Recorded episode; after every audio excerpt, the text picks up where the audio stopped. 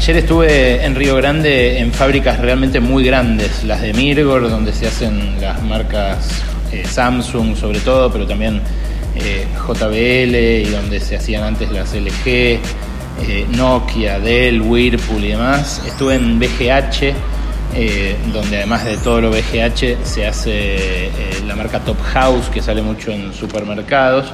Y hoy, acá en Ushuaia, estuve en Newsan, donde se producen las marcas Filco, Atma, Brown y algunas más. Eh, son eh, plantas de una producción realmente impresionante que a mí me, sacaron de esa idea de que son ensamblados solamente, de que eh, apenas hay kits que se arman, que se encastran como si fuera un rompecabezas. acá hay un proceso industrial electrónico que solamente en Latinoamérica tiene, por ejemplo, Brasil en Manaus, y México en la frontera con Estados Unidos para, para producir básicamente para el mercado estadounidense.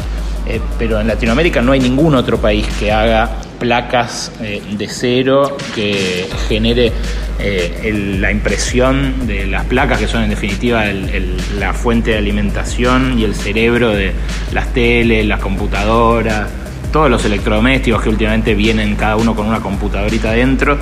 Así que eso es realmente impactante. Ahora, ayer les prometí también hablar eh, del esquema de subsidios que sostiene esta actividad, que es muy controvertido porque este es el, eh, plan de incentivo estatal más costoso, más oneroso del país. Eh, y eso la verdad que merece una discusión profunda.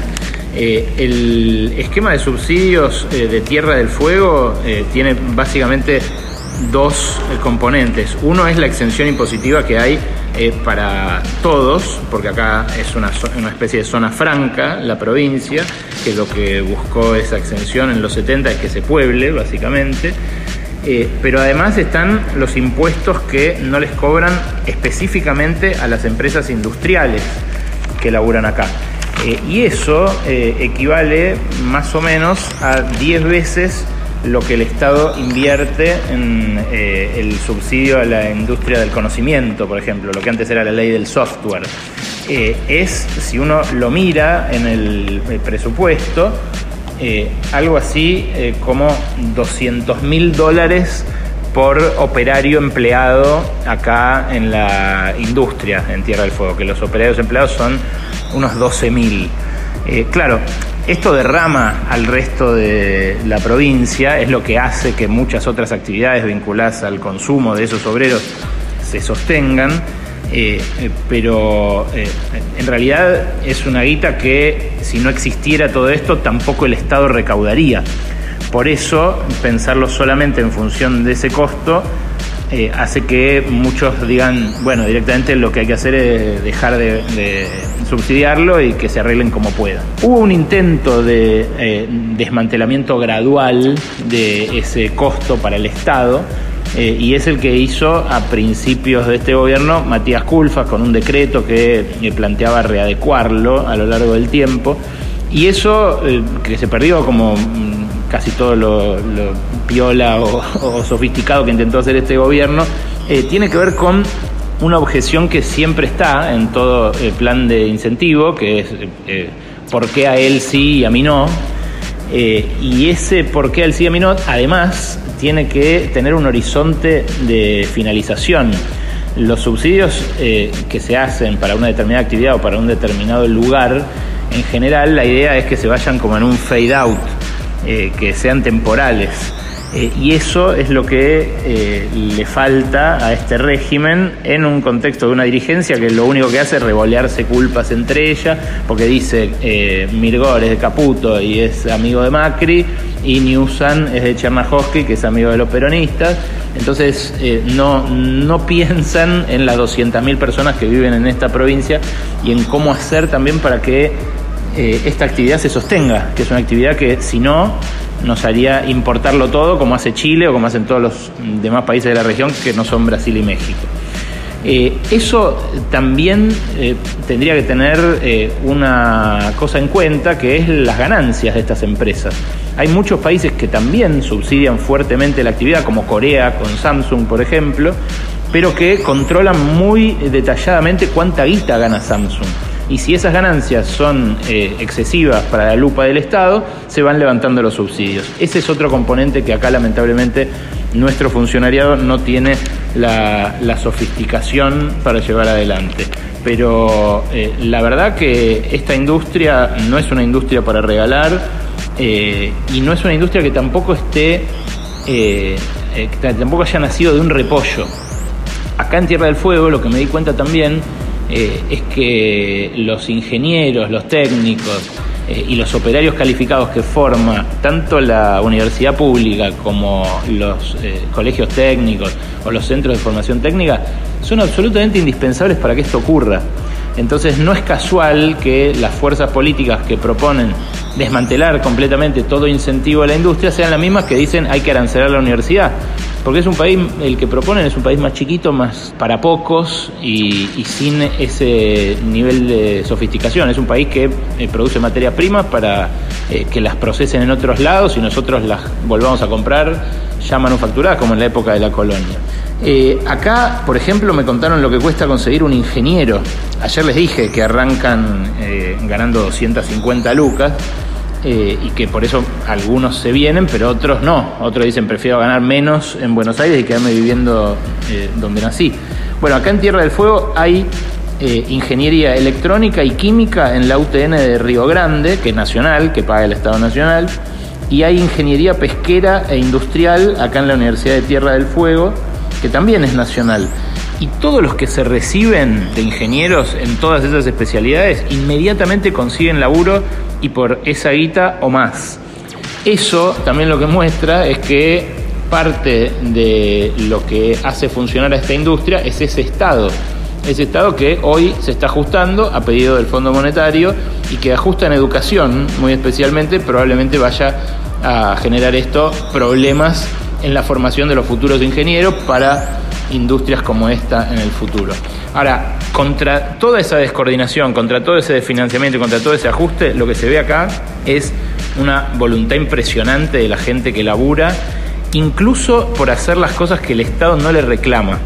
Eh, en Newsom, por ejemplo, estuve en la planta de pulpo, que es una planta recicladora, donde lo que hacen es eh, intentar reemplazar el telgopor que viene adentro de las cajas de los eh, electrodomésticos por unas almohadillas de cartón, que son obviamente más ecológicas, más sustentables, y que se, producen con el cartón que se desecha acá en la ciudad de Ushuaia. Acá no hay cartoneros porque la gente tiene mejores laburos, el que no labura en la industria labura en el turismo o en la gastronomía o haciendo algún tipo de changa o incluso limpiando departamentos de alquiler temporario para turistas y entonces hay puntos verdes donde se deja el cartón y se lo peletiza y se lo recicla y se lo manda al continente, como dicen acá, para que incluso no solamente los electrodomésticos que salen de acá, sino también los que se hacen en Buenos Aires o en otros lados, eh, tengan esas almohadillas.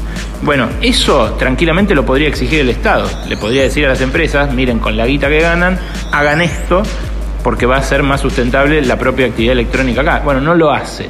No lo hace porque no se mete en esa gestión de las empresas eh, y porque, de vuelta, tampoco sofistica eh, el subsidio al punto de que sirva para eso. Ahora, vos imagínate, si no fuera eh, por iniciativa de esta propia empresa, saldrían con eh, los telgopores, que son plásticos de un solo uso, súper contaminantes. El telgopor es 70% aire, o sea que se puede reciclar, como muchos otros plásticos, pero hay que juntar un montonazo de ese telgopor para hacer un poquitito de telgopor nuevo. Bueno, son algunas de las eh, cosas que me dejó este, este paso por acá, por Tierra del Fuego, donde también se ven desfasajes eh, de la economía que revelan primero la magnitud del descalabro actual y segundo la impericia posta, la impericia del gobierno para intervenir sobre esto, que, eso además le da aire a Macri para decir que él lo haría mejor, aunque todos vimos el desastre que hizo hace poquísimo.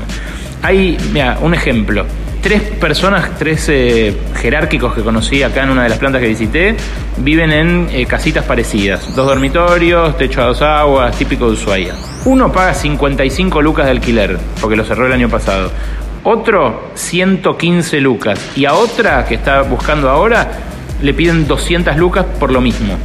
Entonces, en una ciudad donde compite la vivienda de los lugareños con, el alquiler temporario de los turistas, el precio se recontra descontroló ahora la salida de la pandemia. En pandemia se eh, frenó todo el turismo, hubo gente que se quedó sin laburo, pero también se plancharon los precios, entre ellos los alquileres. Entonces había gente que se quedó sin laburo, pero que pudo sobrevivir pagando un alquiler más bajo. Y cuando se abrió la cuarentena, todo se empezaba a reacomodar, pero el turismo se recontra recalentó, porque vinieron al mismo tiempo los brasileños y los europeos que se ven por las calles acá y en la costa de Ushuaia, junto con los porteños de clase media subsidiados por el plan previaje del gobierno. Entonces los precios se fueron al cuerno. Igual que con el régimen industrial, acá lo que faltó es sintonía fina para, por ejemplo, subsidiar el turismo en los lugares donde estaba caidísimo y que estuvo bien que el previaje lo subsidiara, pero evitar subsidiarlo en los destinos internacionales donde ya los precios estaban recalentando por esa llegada de extranjeros.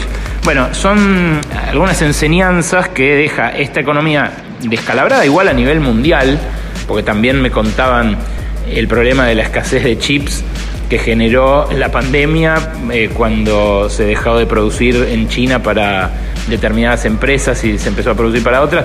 Bueno, eh, es una economía descalabrada a nivel mundial, pero eh, en Argentina que se monta sobre la crisis que ya venía de antes y que, bueno, lamentablemente no, no se encaró con con la solvencia con la que se debería haber encarado. Eh, un lugar impresionante, Ushuaia, que les recomiendo visitar, eh, el verdadero fin del mundo.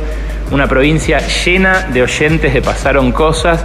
A cada rato me, topo con gente que me comenta cosas del programa eh, y que nos escucha todos los días porque le hacemos compañía a 3.000 kilómetros de distancia, pero con el cariño y el orgullo que, que le da uno cuando llega así hasta los confines de la patria eh, y, y recibe tanto cariño. Pasaron cosas.